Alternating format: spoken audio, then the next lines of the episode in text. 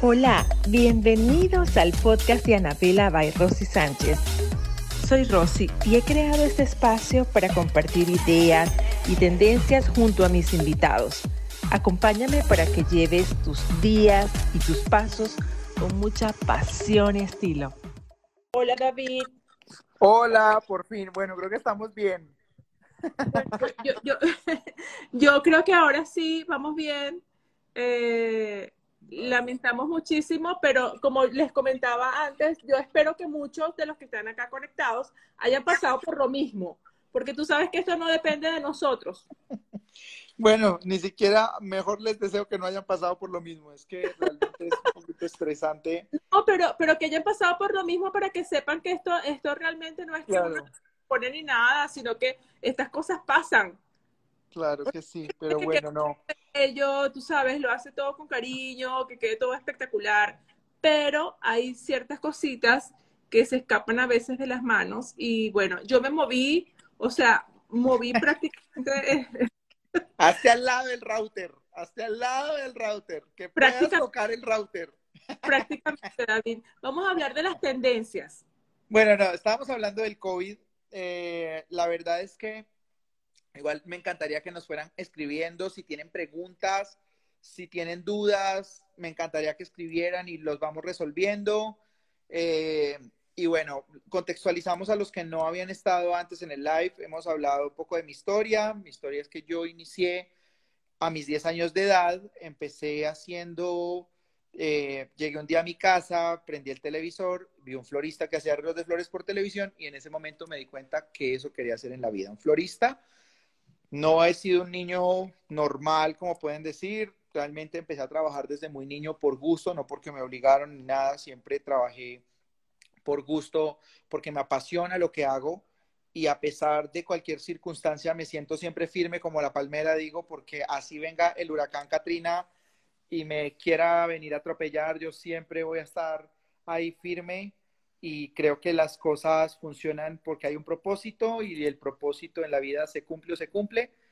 Eh, y creo que en la vida te ponen en este mundo y te ponen una bicicleta, todos nos ponen bicicletas diferentes, hay, hay personas que les ponen bicicletas de palo, a otros les ponen de oro, a mí me pusieron yo creo que de una, una bicicleta oxidada, pero ah, Ay, no creo, no, no, no, creo que haya estado oxidada tu bicicleta. no, que... lo que pasa es que la fui brillando con el tiempo, que es diferente. No, yo creo que, yo, yo me imagino tu bicicleta, así como yo me la imagino, una bicicleta linda, sencilla, pero linda. Bueno, yo le tuve que quitar el óxido a mi bicicleta, pero bueno, ahí aprendí. Eh, realmente siempre he sido un soñador y he sido una persona que me encanta decretar y decir, esto va a pasar. han pasado muchas cosas en mi vida. Un día dije, el día que el Papa venga a Colombia, yo, lo voy, yo voy a decorar la Avenida del Papa y la decoré. Eh, un día decía como, un día yo le voy a decorar a la gente más rica que yo, que de, Colombia, hoy lo hago. Eh, un día voy a tener la floristería más linda y hoy la tengo. Eh, un día decía, voy a poder vestirme de X o Y marca y hoy lo puedo hacer. Qué bueno. Entonces, me encanta tu historia, me encanta, me encanta, David. todo con trabajo duro se ha logrado y pues hay unas palabras muy, muy célebres de mi mamá y es que un día me dijo, nosotros no tenemos nada en este momento, pero un día con trabajo duro podemos conseguir cualquier cosa que queramos y pues con trabajo duro se ha conseguido. Entonces ha sido una historia de vida donde desde, desde cero he podido lograr muchas cosas, pero ahí lo más importante es soñar. Qué hermoso. Ah, respecto a, bueno, la pregunta que me hacías acerca de las bodas, bueno, he decorado bodas muy lindas, muy grandes, he hecho bodas de mil personas, dos mil personas, bodas en Colombia, en Ecuador, Costa Rica, Miami, Madrid, eh, y he decorado, bueno, en muchas otras partes, no bodas, sino otros tipos de cosas. Y pues la verdad hemos logrado cosas muy, muy bonitas y pues ha sido todo muy maravilloso. Eh, y pues una carrera que realmente me siento muy feliz de, de, tener y de cargar a mis cuestas porque amo lo que hago y pues lo que les contaba, realmente me siento que soy un apasionado por lo que hago y siempre siento como ese, esas ganas de hacer las cosas y que siempre eh, cumplir tanto mis sueños como los de los demás. Creo que hacer, hacer feliz a los demás es algo maravilloso. Ser feliz es nuestro propósito, aunque nos cuesta, pero hay que ser feliz. A veces un momento como estos, donde las cosas han estado tan difíciles, cuesta ser feliz, pero hay que serlo.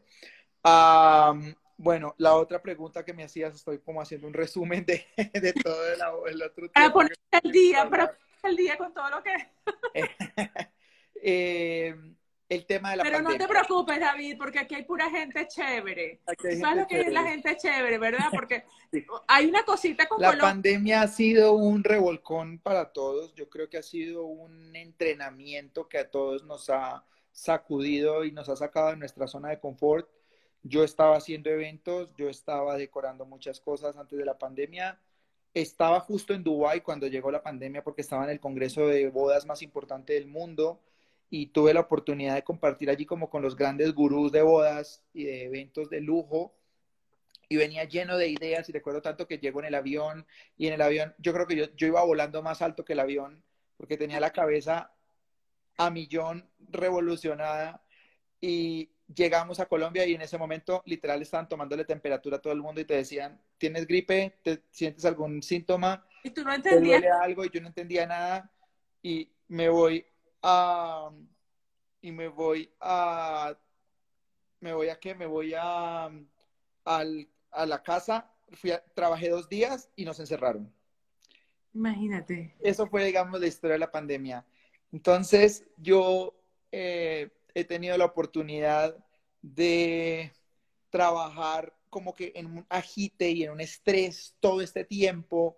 Veníamos con un montón de proyectos, con todo el equipo y veníamos, o sea, literal nos íbamos a comer el mundo a cuatro mordiscos, o sea, ya yo iba literal corriendo, nos encierran, nos paralizan. Estas ideas que te estaban abrumando, que tú decías que aquí... Sí, cosas, era como que no, vamos a irnos para Miami, vamos a empezar a abrir un plan de negocios allá para trabajar en Estados Unidos, vamos a trabajar afuera, vamos a hacer todo este montón de cosas y nos encierran. O sea, lo único afuera que tenías era ir literal a recibir la comida a la puerta. Era lo único afuera que, podías ver.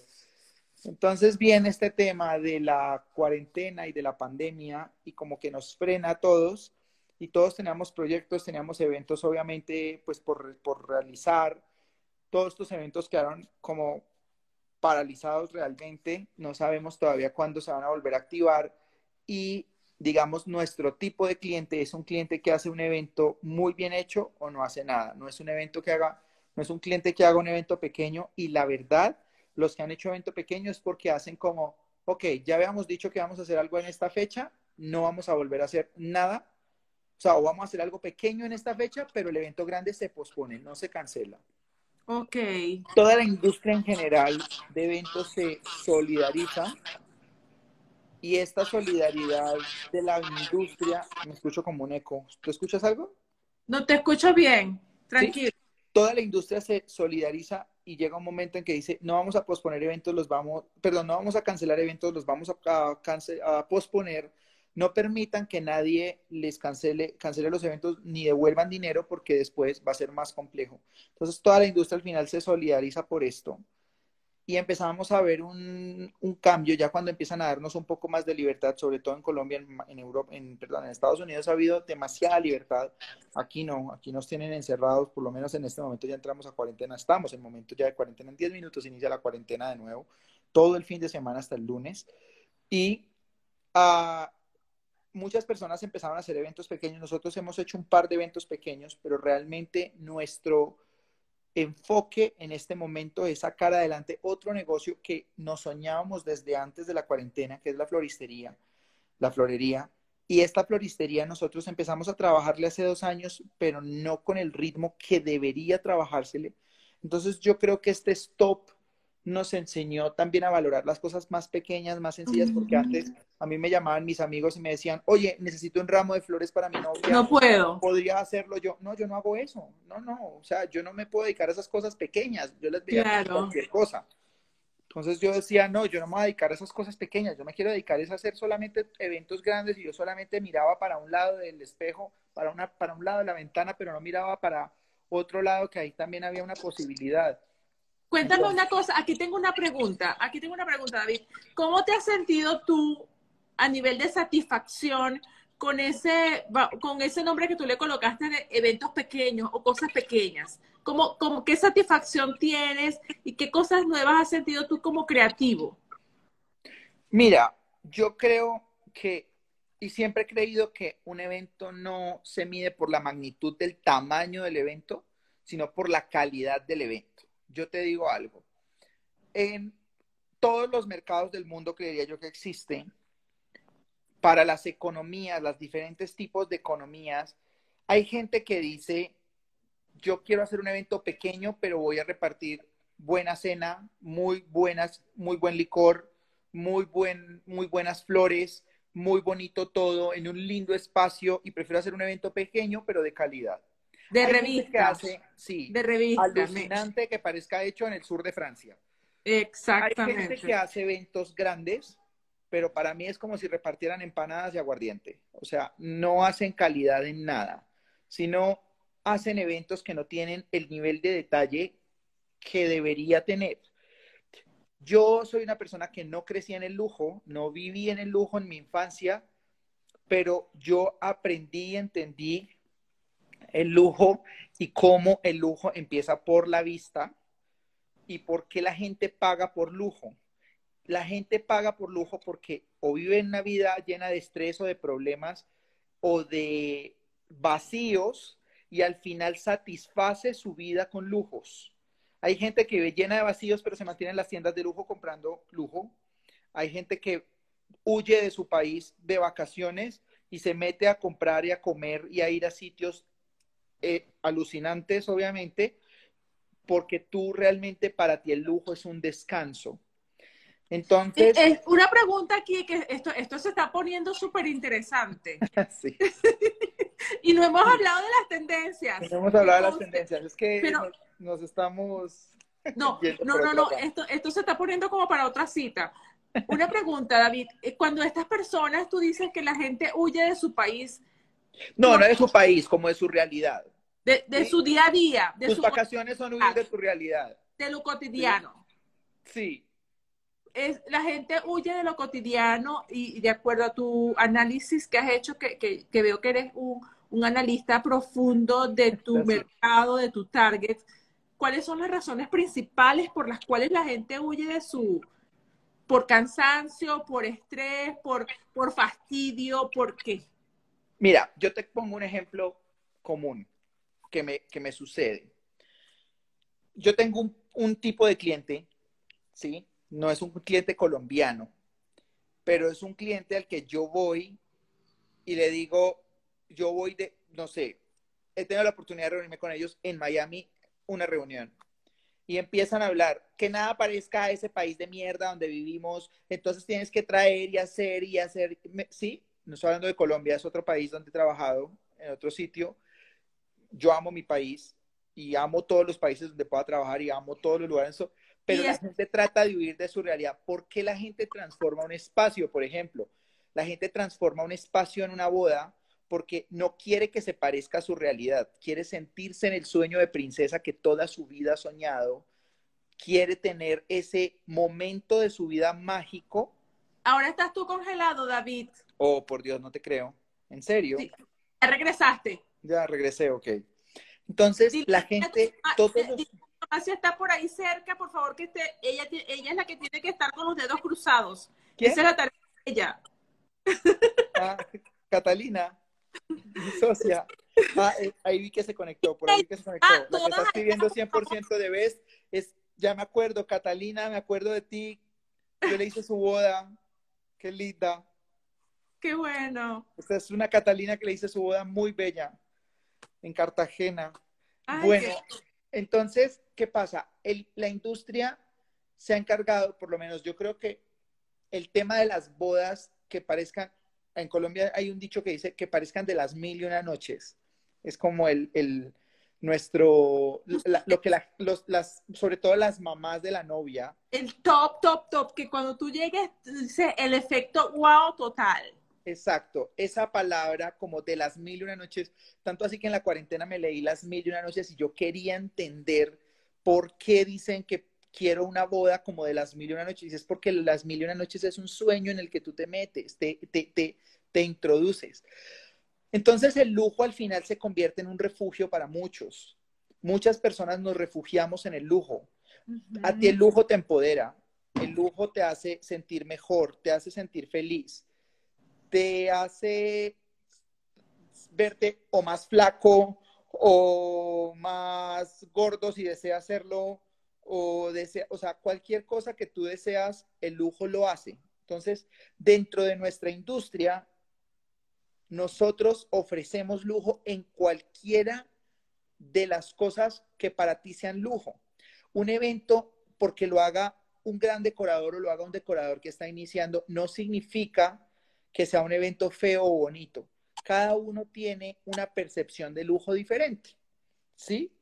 Correcto. El lujo nace, si tú no tienes recursos, pero alguien te está ofreciendo algo que te saca de tu realidad y te saca por una noche de tu realidad, tú estás dispuesto a invertir en esa realidad, esa, esa realidad que desearías tener o llegar, ¿sí? Es como, es como darse ese gusto. Exacto. darse gusto es, es darse lujo. Es, exacto. El, Tú pagas por el lujo. Exactamente, es como que yo lo merezco, es algo de merecimiento. Exacto, y es algo de merecimiento. Por eso muchas personas pueden tener el dinero, pero no se dan eso porque sienten que no se lo merecen. Así tengan el dinero. Por eso hay gente que tú dices, ¿por qué si tiene tanto dinero tiene ese carro? ¿O por qué si tiene tanto dinero tiene esa ropa? ¿Sí? Es porque no se siente merecedor de eso. A veces les parece hasta demasiado.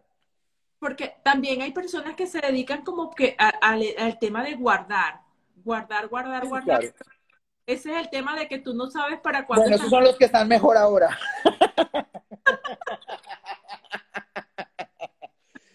bueno, sí.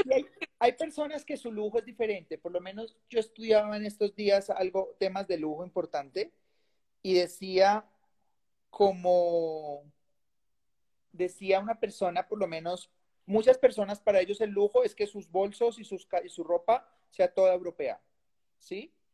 Pero si tú vas a Europa, la mayoría de lujo es todo lo que nosotros tenemos en Latinoamérica, las texturas, las fibras del canasto, eh, todas las fibras naturales, la Cosas exóticas. Claro, para nosotros, muchas veces en nuestro caso, en, ahora está cambiando un poco la cultura, pero por ejemplo, para Latinoamérica, antes el lujo era que trajeras tu decoración de Europa, entonces todo barroco, dorado. Para los europeos en este momento el lujo es tener una mata de plátano en su casa. ¿Sí? Pero eso también va mucho con el estilo de vida, ¿no? Porque claro. las cosas que tú valoras. Claro, es que hay, hay cosas para valorar y bendito Dios estamos en un mundo donde hay demasiado para escoger. Entonces, no estamos en Marte donde solamente hay una cosa, sino tenemos un, un tenemos demasiada abundancia visual en esa parte. Sí. David, háblanos un poquito de las tendencias, por favor. Quiero, quiero conversar sobre cuáles son los gustos, este nuevo tipo de bodas, si es que es nuevo, o que tú dices, mira, este era un tipo de bodas que se venía haciendo, pero hoy en día son mucho más frecuentes, que yo me imagino que pueden ser las bodas en espacios abiertos, pero tú que lo estás viviendo en la demanda directamente de la parte de decoración, que tiene mucho que ver con el tipo de espacio, por supuesto, con las exigencias, porque no es lo mismo flores para interiores que flores para exteriores, no es el mismo tipo de piso, no es el mismo tipo de, de, mantelería y de la mesa puesta para un espacio interno que para un espacio externo. Yo quiero que nos este tipo de, de tips ¿Por dónde están eh, ahora las líneas de decoración después de este proceso que hemos vivido toda la humanidad con el tema de la pandemia? Mira, yo te voy a dar un tema un, como mi punto de vista y te lo voy a hacer como lo veo yo, ¿sí? Como lo... quiero aclarar, quiero aclarar un punto que alguien está escribiendo aquí, Constanza Mora, Moreno Eventos.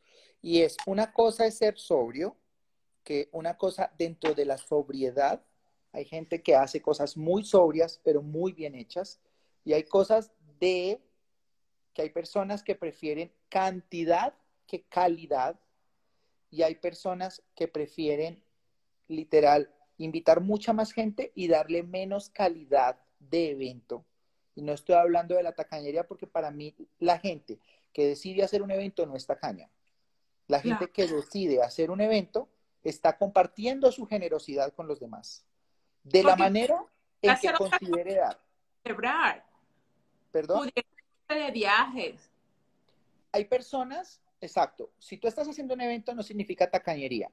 Significa que tú estás compartiendo tu generosidad de la manera en que consideras. Hay gente que dice, no, yo prefiero no darle tanta calidad a la gente, sino que venga más gente. Ok, no hay problema. Eso es una manera de verlo. Aún así, está siendo generoso con los demás. Porque ya con darle un vaso con agua a otra persona está siendo generoso. Quiere compartir su felicidad. Exacto. Y si tiene muchos amigos y quiere invitar, hay personas que hacen eventos más pequeños o hay gente que hace eventos grandes y los pone con todos los detalles que la industria ha hecho que genere consumo. Nosotros somos generadores de consumo. Entonces, ¿qué pasa?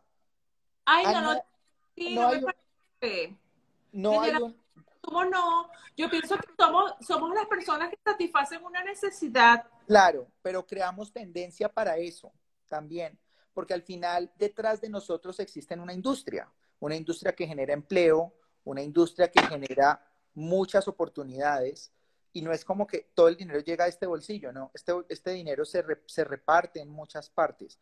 Nosotros, por lo menos, a mí mucha gente me dice, qué pesar gastar en una fiesta, ¿cómo vamos a gastar tanto dinero en un evento para que al otro día no haya nada? Yo le digo, pero es que imagínate que los meseros, los saloneros comen de esto, los floristas comen de esto, los cocineros comen de esto, toda la gente que tú le estás dando oportunidad solo con hacer un evento, ¿cuánta gente come de los eventos? Por lo menos en este momento, de las cosas que a mí más quebrado me tienen, es como, quebrado de corazón, es como, ¿qué está pasando con toda la gente freelancer que trabajaba en los eventos? La gente de sonido, luces, eh, floristas, meseros, que no hay eventos, entonces no hay como llamar en este momento 30, 40 meseros para un evento. ¿Cuántos cocineros en este momento no están trabajando porque hacen ¿sí? ¿Qué está haciendo estas personas ahora? Entonces, todo este consumo que nosotros, al crear una idea maravillosa y decir, no, es que vamos a hacer un catering espectacular y va a haber este y este tipo de plato o este tipo de decoración, todo eso es gente la que lo produce y ese consumo que tú estás pagando en tu matrimonio, en, el, en tu matrimonio de tu hija, en los 15 años de tu hija, eso es como literal, como un árbol. Entonces, todo y se desglosa y cada familia tiene cómo comer. ¿Sí? Entonces quería aclarar ese puntico antes de eh, trabajar. Eh, tema tendencias. Mira, las tendencias se mueven en el mundo, pero yo creo que hay países más receptivos a las tendencias que otros. En este momento estamos muy por el tema bojo. Hubo un momento en que todo era vintage, entonces eran farolitos, canasticas, florecitas sencillas. Ahora el tema es bojo y el tema bojo es como esta planta que se llama pampagras, que es como una planta como un poquito peluda, no sé si la has visto, como que parece como una pluma, que es una planta. Eh, se ve mucho el tema de follaje verde, estilo eucaliptos, eh, canastos, lámparas como de ratán, como todo. Yo te voy a decir una cosa. Este, esto además está alineado con el tema de lo ecológico. Exacto. Ahora se está usando mucho un tema de ecobodas, se está usando mucho el apoyo a la artesanía local, entonces los canastos los tejen pues nuestros eh, campesinos, nuestros indígenas, como de nuestras zonas, Colombia, Venezuela, Ecuador, eh, Panamá, Costa Rica. Que es precioso, es precioso toda esa herencia. Todo ese, exacto, toda esa manualidad es una belleza pero nunca va a dejar de faltar las tendencias, podría decir tendencias pasadas o lo clásico, ¿sí? Entonces, hay novias que toda su vida se soñaron casándose estilo Disney. Te voy a hacer una pregunta acá, David, por favor. Los espacios, ¿en qué espacios se están haciendo estos eventos, estas bodas que son más ecologistas, por decirlo de alguna forma? Mira, las bodas ecológicas se hacen en haciendas, preferiblemente, en espacios al aire libre porque a la gente le encanta ver la naturaleza, ¿sí? Se hacen sobre todo en espacios al aire libre y en espacios muy industriales. Todo este tipo de estructuras nuevas que son como en hierro, con vidrio, como con un techo de lata. Ajá. Ese tipo como de, de, de granero, como un granero. De industrial, como, como, un toque industrial. sí, como bodega, como bodega, como una, ¿cómo es una, una, sí, como un, un warehouse, como una, eh, un galpón, como ese estilo, de, estilo de, espacio existe. Pero aún así, te digo algo, no falta la novia que quiere su boda estilo princesa y la quiere en su salón cerrado. No falta la novia que quiere su boda en eh, un espacio de hotel, en un hotel, porque muchas personas piensan más en la comodidad que en la belleza. Entonces dicen, yo en lo práctico, en lo funcional. En lo funcional. Yo quiero un sitio cómodo con aire acondicionado y tú transformas, me lo, me lo vuelves un, un, un Una granja. Sí, una granja. O vuélvelo un espacio. Entonces, cada novia al final termina diciendo qué quiere, cómo quiere y cuál es su sueño. Y muchas veces, ahora hay unos novios modernos que pagan sus bodas, pero en nuestro caso pasa sobre todo que son los papás los que pagan las bodas. Entonces, los papás imponen desde el principio y dicen, es en tal hotel y es en tal hotel porque yo no me voy a incomodar. Muchas novias dicen, yo me sueño casándome en Cartagena, en la muralla, pero las mamás dicen, no, porque el pelo se nos va a dañar. Entonces, el pelo es más importante que la fiesta entera. Vamos a saludar aquí a las chicas que se están conectando. Nubia espectacular, una conterránea tuya colombiana, preciosa. Qué lindo. Como le digo yo a mis clientes, todas son unas Barbies. Nosotros tenemos ese tema y ahí es donde viene, por ejemplo, el punto tuyo y es como hay mujeres que dicen, yo no voy a dañar mis zapatos y mis tacones con metiéndolos a mis invitadas en un lugar donde no hay piso o no hay condiciones. Entonces ahí se convierte una, o sea, es, es un tema, depende también de la comunidad. Hay comunidad que es muy tranquila, entonces esa comunidad dice, no, perfecto, una hacienda, increíble, lo máximo. Hay otros que dicen, no, el evento tiene que ser en un salón. Nos pasa mucho en, en Ecuador, por ejemplo, en Guayaquil, las bodas son sobre todo en, en, en hoteles. Entonces, y es una comunidad que está acostumbrada a hoteles. Entonces, no salen del hotel siempre y en el hotel se hace cuanta locura tú quieras hacer. Se transforman los techos, los pisos, los conviertes en una isla desierta como la convierte en un... Bueno, eso, eso también es divino, David, porque estás con el confort, la comodidad y, y, llevas como que toda tu aventura, la parte aventurera, la llevas al sitio. O sea, yo pienso que cualquier cosa que decidas vivir, vívelo completamente, como tú decidas, ¿no? Como ya, es el, el tema aquí es tomar la decisión, porque opciones para complacerlas siempre van a existir. Yo creo Entonces, que artistas para cada cosa para complacer a nuestros clientes, ¿no? Exacto. Para cada cosa. Y en cuanto a la parte que a mí me encanta, lo que es la decoración de mesas, ¿qué, qué, ¿cuáles has visto tú que son los requerimientos que hoy en día son más frecuentes en cuanto al ornamento? Porque tú tienes mesas espectaculares realmente, o sea, son una cosa que, que te puedes sentir no como una princesa, como una reina. sí, claro que sí. Mira, hay unos requerimientos importantes y súper ah, como que son las reglas que no se pueden romper, ¿ya? La regla que no se puede romper es que si tienes un centro de mesa, es que el centro de mesa no estorbe para verse. Porque el intención de, la intención de una mesa es la integración de los invitados en la mesa. Entonces, en ese caso, nosotros siempre decimos como que un centro de mesa bajo, un, centro, un centro bajito, debe medir máximo 35 centímetros de alto para que no moleste a la vista de 35 centímetros hacia arriba ya molesta. Claro. Entonces, y ahí es donde empieza una parte irrespetuosa muchas veces de los invitados y es que los invitados los mandan a quitar. Entonces, a veces no hay la cultura que la gente respeta lo que ve porque se lo están dando a ellos y la gente le dice al mesero, eh, le dice al mesero, por favor, ¿me puedes quitar el centro de mesa? Entonces, en mis eventos hay una orden y es como, la novia escogió esto, pagó esto, no lo puedes quitar, así el presidente te diga que lo tienes que quitar. Muy bien. Entonces, nosotros generalmente mandamos a quitar los centros de mesa eh, perdón, no permitimos quitar los centros de mesa, perdón, me equivoqué. Ah, yo, no pedí, yo decía, ¿cómo se los mandas a quitar? ¿Tú te no, no los quitamos. No puede ser. Y ni siquiera porque para los clientes, en ese caso, cuando le hemos contado, les parece una ofensa. Es como si yo llegara a tu casa y te diga, ay, quita esa lámpara porque me molesta. Quita este cojín porque me molesta. Porque al final el cliente está haciendo una... Eh, es su estilo, es su, es su sello personal. Cosa, su estilo. Y eso también crean muchas cosas porque, por lo menos, bueno, yo sé, los decoradores, cada uno tenemos un estilo distinto. Nosotros eh, tenemos una, un sello personal. Es como tú en tus zapatos, tú tienes tu sello y lo puedes comparar con otro zapato, pero tu sello es tu sello. Entonces, así, no sé, la misma persona haya hecho dos zapatos, uno tuyo y otro de otra persona, el sello tuyo está, porque hay unos requerimientos y cada ser humano vemos el mundo con unos ojos distintos.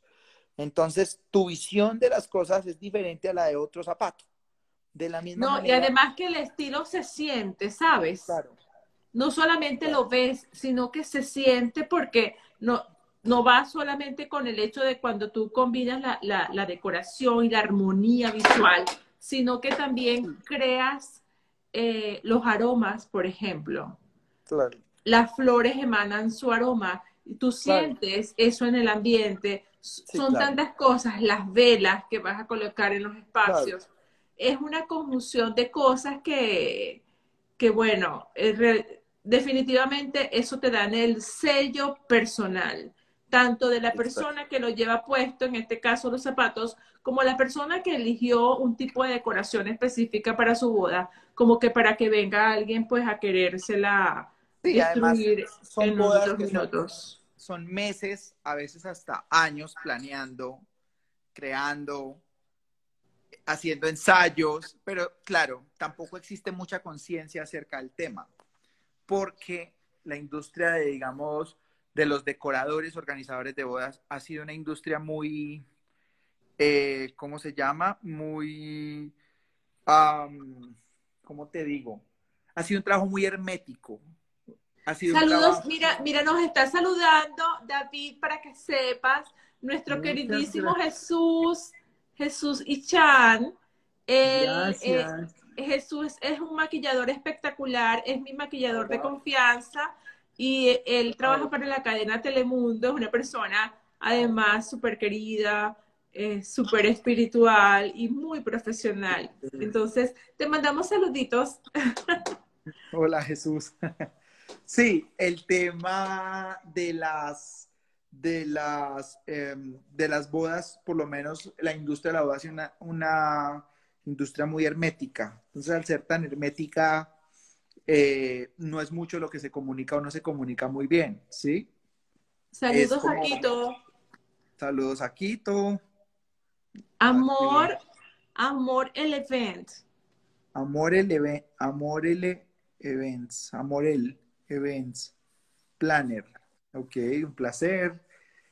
Sí, es básicamente eso. Entonces, hay muchas, sí, hay muchas cosas que realmente eh, están, están eh, siempre como muy vigentes. Nosotros, bueno, lo que para terminar el tema de los centros de mesa, los bajitos son como 35 centímetros de alto y los altos deben ir siempre por encima de la cabeza del invitado, las flores, para que no molesten y se puedan ver con, una base, con una base bien estilizada, bien delgadita. Claro, una base súper delgada o en muchos casos está colgando, como flotando sobre la Que vengan del techo. Claro, esa es como la manera de, de, de, poner las, las, flores allí. ¿Cuáles son tus preferidos que tú dices, mira, si se tratara de un evento mío, yo recomendaría esto? A mí me encantan los arreglos bajos, realmente. ¡Ay, tenemos el mismo gusto! ¿Sabes? A mí me encantan los bajitos también. Me encantan porque me parecen súper delicados y eh, me encantan las rosas mini. Ah, qué lindo. Sí. Me, encantan las rosas mini. De hecho, fue las que escogí para el bautizo de mi hija y se veían súper delicadas. Claro. Eh, además que son como un detalle allí como inesperado, te decoran la mesa, pero son muy sutiles, no se roban el protagonismo, dejan que las personas, como que yo pienso que los arreglos bajos siempre permiten que los invitados sean los protagonistas, ¿correcto? Sí, la verdad los arreglos bajos permiten conversar, permiten estar, es como con un ambiente un poco más tranquilo, no son como tan, como tan rígidos tan imponentes, pero además como que cada vez que bajas la mirada lo disfrutas. Sí, exacto. Sí, creo que es algo más para que la gente lo esté mirando. Siempre lo disfruto mucho. Me encanta. Ay, qué chévere. Me encanta, me encanta. Y los tonos, David, hablando de los tonos, ¿cuáles son los que tú ves que ah, hoy en día, cuánto se está atreviendo la novia en cuanto a tonos? Mira, este año justamente yo veo que los tonos han sido más los tonos pasteles. Ha gustado mucho los tonos pasteles, los colores perlados también fascinan. Eh, está gustando mucho. Yo creo que va a venir mucho la tendencia de los colores perlados. Antes usaba mucho como dorado, plateado, en, digamos como, eso se llaman los acentos, como todo lo que son las sillas, y las sillas son doradas, o los vasitos de las velas son dorados, o los cubiertos. Eso se llama acentos pero yo pienso que vienen unos acentos en colores nacarado, va a volver otra vez muy fuerte el nacarado, vuelve mucho, por lo menos para las nuevas que les gustan los brillos, ¿no? Los cristales. Los perlados. Los perlados, para las novias que les gustan los brillos. Ya las novias un poco más, eh, digamos, de fibras naturales, pues yo creo que esto va a ser una tendencia que, se, que va a tener un largo plazo y va a ser un tema bien interesante lo que viene porque esto se va a empezar a crear como una, ola que ya tú, antes un canasto era mal visto en una casa, ahora ya un canasto es algo que tú dices. Exótico. sí, y que lo ponen así como con su mata, su planta de plátano, y lo ves ahí como súper lindo, y al final se ve lindo como con tonos de oro rosado, se ve muy bello. a mí me encantan esas combinaciones, me encantan combinar la parte rústica con la parte eh, moderna. Es como que el tono silver, el plateado, siempre te da esa impresión de la modernidad. Claro. Y si lo mezclas con esos tejidos de rafia o de alguna otra, eh, hay tejidos muy hermosos que son de la hoja de plátano. Sí. Que seguramente tú los conoces, son preciosos. Y la combinación de estas dos eh, texturas son, son fabulosas. Mucho. La verdad es increíble. Sí, a mí me encanta. Y justamente eso, eso lo aplico mucho a mis diseños de calzado. Me encanta mezclar lo liso con lo rugoso, con lo, lo mate, con lo, con lo que tiene un toque de brillo. Eso me, me parece que, que, es como un contraste muy, es atrevido, pero a la vez es diferente y te hace como que este toque así de accesorio, ¿no? Como lo que tú decías, que es esa, esa pieza eh, que te, que te da el toque distintivo. Como que... Sí, es verdad. sí, es verdad. Mira, y además, eh, David, cuéntanos un poquito, eh, o, o, o bastante, cuéntanos todo lo que puedas de dónde está tu alcance tu alcance eh, va solamente a la parte de evento como tal, o tú puedes perfectamente manejar una boda de principio a fin. Por decirte, desde que la novia tiene la necesidad, que ya tiene su anillo, eh, la roca puesta, como, como decimos, cuando desde que ya le entregan su roca, ella decide que va a empezar a planear ese maravilloso evento, tú estás como que para suplir todas esas necesidades desde la creación, desde dónde comienza la necesidad, desde la creación de la tarjeta, desde la búsqueda de todos estos lugares y, todas estas eh, inspiraciones que tú les puedas mostrar a la novia o si ella ya te llega con la idea, pero desde dónde nace tu alcance y hasta dónde llega y con cuánto tiempo de anticipación deberían contactarte a ti, porque obviamente estamos hablando de un David que ha evolucionado, tienes ya años de trayectoria, me imagino que la demanda va en función de este mismo desarrollo y obviamente la que quiera hacer una boda al estilo David tiene que ponerse los patines y saber que, saber que tiene que, cumplir con unos tiempos, ¿no? Sí, mira, Nosotros hasta ahora, nosotros no hacemos la parte de wedding planner, no lo manejamos, nosotros solo hacemos la transformación del espacio y toda la parte visual. Tenemos muchas wedding planners con las que trabajamos y ellas nos traen, digamos, las bodas porque muchas veces los clientes eh, desean que nosotros ya les hagamos como toda la transformación y te juro que ya con lo que hacemos estamos hasta aquí de trabajo. Entonces es un trabajo muy arduo como para tener también como la carga de el protocolo, el manejo de la novia, los tiempos, quedarse a, nosotros trabajamos normalmente tres, cuatro, cinco noches antes, todas las noches dormimos tres, cuatro horas diarias para hacer todo el montaje y entregar el montaje, como para tener que estar una noche más en todo el evento. ¿Sí? Que ya nosotros terminamos literal sin fuerzas de nada el día del evento.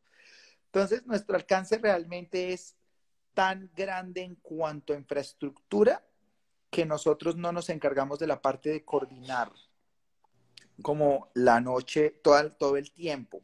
Lo que sí tenemos es alianzas con wedding planners que se encargan de hacer como todo ese manejo o hay muchos casos donde yo le doy a la novia todas las posibilidades, pero al final sí termina teniendo una persona que está hasta el final pendiente de los detalles, ¿sí? Pero esta persona tú la, la por decirte, llega... Yo la sugiero tú la, tú la sugieres, tú dices, sí. Eh, mira, te recomiendo a esta persona, pero ya eso no depende de mí.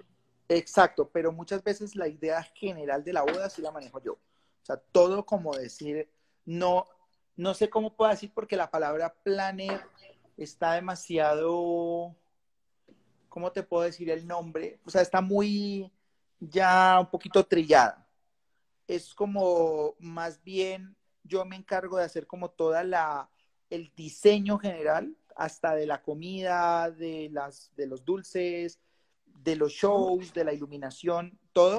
ah, pero lo tuyo va más allá de la decoración. Sí, y muchas veces una persona ya, yo le digo como, mira, llama a esta persona y ella te puede ayudar a hacer esto. Como ya ejecutar como todo, pero ya Algunos puntos en particulares, pero todo lo que es el evento como tal sí lo manejas. Lo que pasa es que a mí más que hacer decoración, lo que me gusta son como crear la temática y hacer como un tema exacto y como crear un show especial de las cosas. Hubo una vez una ceremonia, no sé si alguna vez te viste la película de Edward Scissorhands de los jóvenes manos de tijera. Sí. Y hay una parte donde la chica está bailando como en el jardín mientras él hace sus, eh, sus esculturas de hielo y el hielo empieza a caer. Hay una canción de esa parte de hielo y un día la novia me dice como que ella, ella amaba la nieve y cuando a mí me habló de nieve yo dije, esa escena de Edward Scissorhands para mí es como, no sé. Icónica. Sí, yo nunca la voy a olvidar. O sea, me parece tan espectacular como, no, es que no creo que haya algo más lindo que eso, es que si la, la notas y como que la, como que la interiorizas, es una escena muy linda. Entonces yo hago, ese día me dice la novia, yo no, yo estaba encargado como de todo el diseño de la boda, pero no era como decir el planner de la boda. Entonces yo le digo al, a la cliente como, ¿sabes qué? Tú te sueñas, tú amas el hielo, pero además estabas en, estaba, la boda era en un sitio que hacía demasiado calor, entonces ella decía, esta iglesia es demasiado caliente, es una cosa donde la gente va a sudar demasiado, yo estoy muy asustada, tenemos que poner ventiladores y aire acondicionado en la iglesia. Yo decía, yo decía, pero hay un tema visual y es que yo puedo lograr que tus, lo que ves Así estés en un lugar caliente, en la playa, yo te hago sentir frío, solamente con lo que ves. Entonces yo le digo a la señora, mire, si usted quiere y me permite, ¿por qué no hacemos que en vez de la marcha nupcial toquen la canción de Edward Scissorhands mientras ella camina en la iglesia y vamos a poner obviamente una decoración completamente blanca con árboles como si tuvieran nieve, como si estuvieras en la nieve, pero está entrando al altar y yo le pongo y, hablo con el tipo de la música y le digo, oye, ¿por qué no? Mira esta canción, ¿la puedes lograr? Y me dijo el de la filarmónica, me dijo, me dijo, claro, sí, la podemos lograr. Nos demoramos dos meses practicándola, pero la logramos, pero la queremos hacer, nos moriríamos por hacer esta canción, que es de un director famosísimo, que es el que hace todas las películas de Johnny Depp, todas las bandas sonoras. O sea, él ha hecho hasta la música de los Simpsons. O sea, él, él es el, para mí es como uno de los músicos yo amo la música, soy cero músico, no sé tocar nada. Mi Pero la disfrutas. tocar piano. pero tengo oído para la música y tengo visión para ver cómo las cosas, cómo las puedo hacer. Y él me dice... Bueno, ¿sabes que Eso se llama, eso tiene un nombre, eso se llama buen gusto. sí, es, es, es un gusto adquirido. Entonces yo le digo, ven, hagamos esta canción. En el momento en que ellos lograron la canción, la lograron espectacular. Pusimos la iglesia toda, la disfrazamos de blanco, la tapamos toda en blanco, no se veía nada porque la iglesia era como en vigas de bambú y bueno, no, no se veía, no tenía nada que ver el frío ahí, o sea, se veía una iglesia de un clima caliente. La gente todavía recuerda que es la única vez que ella sintió frío en esa iglesia. ¿En serio? Fue porque obviamente yo creé ese efecto visual para que esto pasara y de ahí fueron a un lugar ya completamente cálido, precioso, lucecitas amarillas, estas lucecitas chiquitas, eh, follaje verde y los entré a una selva. Después ya para la cena fue una selva, pero entonces empezamos a crear esos efectos y eso es lo que a mí me gusta. A mí me gusta es crear ese tipo de experiencias más que hacerte la boda normal o... Claro. Y creo que como tú atraes las cosas, yo atraigo ese tipo de novia. Por eso Qué no bello. ay, es que tú no has hecho una boda de esta o de este tipo, de este estilo. Bueno, yo sueño, David, con todo esto que me has hecho, pues, sentir toda esa situación. Yo sueño el día que presentemos una colección mía en tu país y Claro que que sí. todo sea a la disposición hecha por ti. O sea, va a ser Bueno, aquí bienvenida y no, encantados, la verdad. Encantados, hermoso. De verdad que se nota que trabajas con toda la pasión del mundo. Eh, ha sido fascinante esta conversación.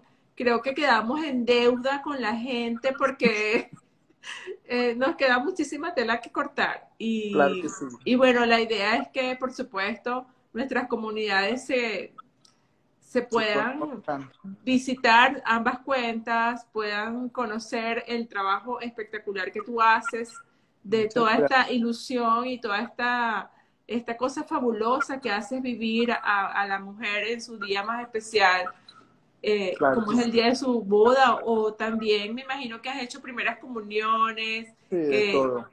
has hecho de Hay- todo, has hecho un chiste, incluso... hay un lema, hay un lema que yo digo, decoramos hasta divorcios. Ay, no puedes. No te creo, no, no creo que hayas hecho No, tu estoy primer divorcio. molestando, estoy molestando, es un chiste. Es como ustedes, ustedes decoran bodas. Usted llama, me pregunta a alguien cómo usted decora, eh, no sé, bautizos. Y nosotros, claro, decoramos hasta un divorcio, no hay problema. Llegamos hasta ese extremo, pero imagínate quién, quién va a hacer una inversión en un divorcio, por Dios. Nadie, nadie. Vamos a hablar de cosas. En un divorcio nadie va a gastar nada. Esto que es como lo más que pueda para, para cada parte. Ay, ay, Dani, qué chiste. Ese chiste no está bueno para despedirnos. No, no, no, no, estoy molestando. Estoy molestando. Bueno, No, espero, espero que nos sigan. David, ¿cuándo programas Masterclass? David, por favor, dinos la, la, la, el tema este de, de la anticipación. ¿Con cuánta anticipación deben de contactarte para que tú puedas incluirlo, analizar si las incluyes o no en tu agenda? No, en este momento todo lo que llegue de trabajo es maravilloso porque realmente la, toda la industria de eventos está bastante afectada y pues obviamente eh, creo que venimos con muchas más ganas, con mucho más empuje, eh, con todo el amor del mundo, mucho más preparados y pues realmente nosotros en la empresa, justamente pues hablando por nosotros, estamos haciendo unos planes y un, un plan de trabajo increíble para que todos nuestros clientes siempre estén muy felices. Tema de masterclass, eh, ya masterclass no va a ser presencial, va a ser online y hemos preparado el curso. Yo estuve haciendo un tiempo cursos, pero ya por temas de trabajo eh, no estamos haciendo cursos presenciales. Entonces decidimos hacer el masterclass con todo el conocimiento online para que lo veas como si estuvieras viendo Netflix en tu casa. Entonces va a ser increíble porque todo nuestro conocimiento va a estar allí y también va a ser un precio mucho más accesible porque hay personas que venían de Bolivia, de Ecuador, de Puerto Rico, de Miami, de México, de todas partes y claro. Y más masivo, más, más, masivo y de paso que la persona se pueda administrar mejor sus tiempos. Claro, lo puedes ver desde tu casa a la hora que quieras, lo compras, lo tienes durante un año ahí guardado y lo puedes ver, parar, ver, parar y literal son las mismas 23 horas de masterclass que ves en, en persona lo puedes ver, pero puedes parar, quitar, volver a ver, entonces no vas a perder ese conocimiento. Entonces es una, una cosa maravillosa que estamos trabajando en este momento, ha sido la locura lo que estamos preparando y produciendo para Qué esto. Qué bueno, porque, siempre todas estas situaciones trae, trae su resultado dentro de todo positivo y fíjate, te ha permitido descubrir esta parte de las masterclass vía online, vía, de esta forma, en otro formato que tú Tenemos que volvernos online 100%. Y adicionalmente el tema de los arreglos florales, que yo, yo amo las flores. O sea, yo no puedo pasar una semana en mi casa sin flores nuevas. Es algo que es una adicción realmente. Pero como siempre digo, todas mis adicciones son sanas. Así es que las disfruto. Las disfruto todas, así como las adicciones a los zapatos, que me parece que, que, es una adicción sumamente sana, sumamente noble. Sí, me confieso adicta, pero eh, es una adicción sana al igual que la adicción a las flores, las amo, creo que la energía que traen las flores puestas en, los lugares especiales de tu hogar no la tiene otra cosa.